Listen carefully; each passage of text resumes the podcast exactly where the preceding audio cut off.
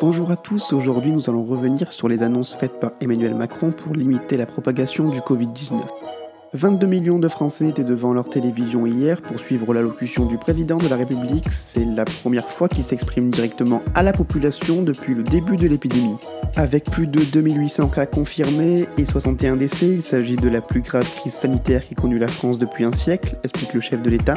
Le gouvernement a donc pris des mesures concernant les plus jeunes, expliquant qu'il s'agit de ceux qui propagent le plus le virus.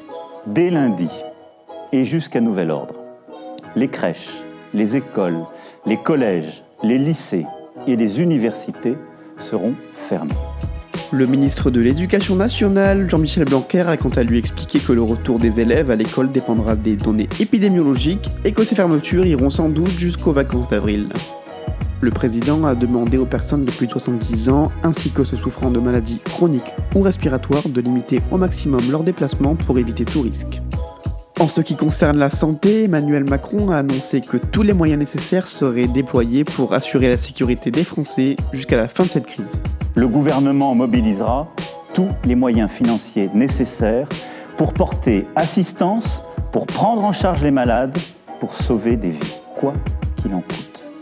D'un point de vue économique, alors que la bourse a connu une chute historique de 12,28%, le président a fait plusieurs annonces fortes.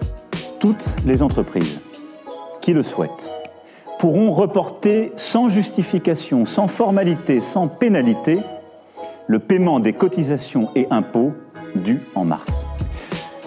Aussi, tout sera mis en œuvre pour protéger nos salariés et pour protéger nos entreprises. Quoi qu'il en coûte, là aussi.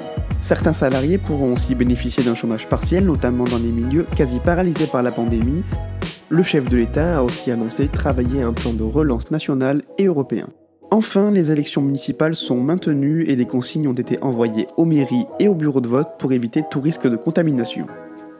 Merci de m'avoir écouté, c'était Mathias de Rosario pour Qu'est-ce qui se passe? À la prochaine.